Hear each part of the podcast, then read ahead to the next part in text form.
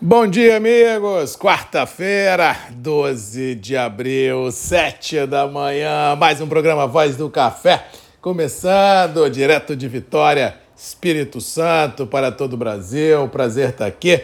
Manhã aqui no estado de tempo encoberto, temperaturas amenas, realmente aumento de nebulosidade bem característico a este outono meio úmido na região produtora. Frente fria sobe no mapa, os mapas estão indicando ainda segunda quinzena de abril, primeira de maio, molhada na região produtora do Sudeste, não descarto Sudoeste e Sul da Bahia, ou seja, vamos acompanhar fidedignamente o avanço das massas, mas ao que parece teremos chuvas em grande parte do cinturão produtivo, o que poderá ocasionar alguns atraso nos trabalhos de colheita. E tomar a Deus que não pegue nenhum café no terreiro, porque isso aí será um salve se quem puder, dentro de uma safra já complicada, com muitas perguntas ah, e poucas respostas. Com relação aos mercados, haja coração, dólar abaixo de 5, Nova York 700, 800 de alta, Londres com 60 de alta.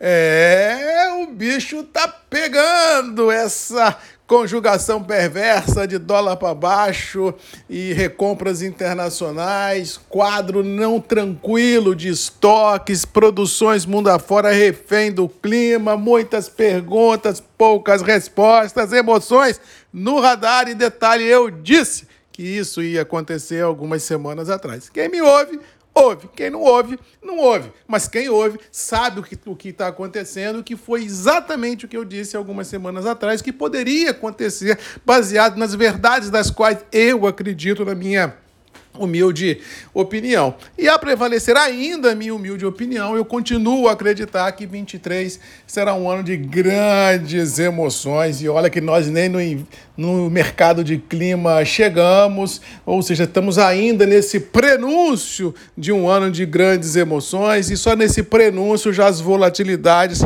já tomam conta de tudo e todos. E eu continuo de opinião de que o pior momento para o mercado, tanto interno quanto internacional, pro café já ficou no passado, já que as origens produtoras mundo afora vêm enfrentando desafios produtivos gigantescos e, bem ou mal, o, o mundo respira um ar um pouco mais leve nos últimos dias em função de uma precificação do cenário de juros, uh, precificação do cenário de economia global andando, e isso fez com que os mercados globais ganhassem recompras e o café tinha um suporte interessante, ganhou um aliado e recompras foram presenciadas de forma notória. Marque para hoje, sobe?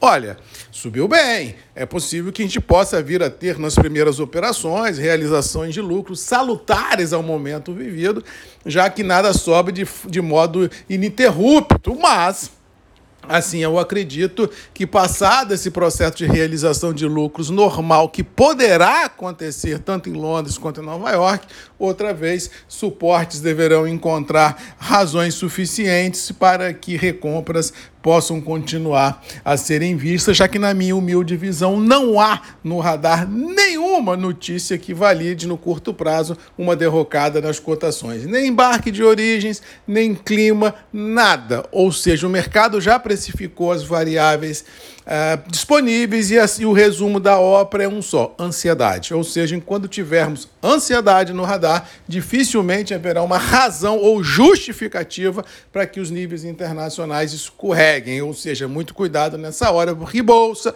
mostra uma firmeza interessante. No mercado interno, os preços continuam ainda Uh, mais ou menos estabilizados em reais, mas sendo honesto em dizer que a liquidez envolvida nas praças é muito curta. Arábica porque não tem e a safra não chegou. E o Conilon tem, mas quem tem não vende a qualquer preço porque tem gordura para queimar. Ou seja, essa queda de braço envolvida nas praças de comercialização é notória e isso vai fazer com que os preços consigam se sustentar em reais, não descartando, se houver uma necessidade de uma qualidade específica, algumas melhoras no radar. Baixa de preço, não acredito nisso, já que as verdades das quais eu vislumbro não dá margem para uma teoria derrotista para os níveis uh, vigentes. E volta a dizer o que já disse aqui: se o mercado acreditasse em megas safras no Brasil em futuro de curto prazo, o mercado já tinha derretido há muito tempo, ou seja, não derreteu que nem os operadores acreditam no que eles estão falando. Ou seja, realmente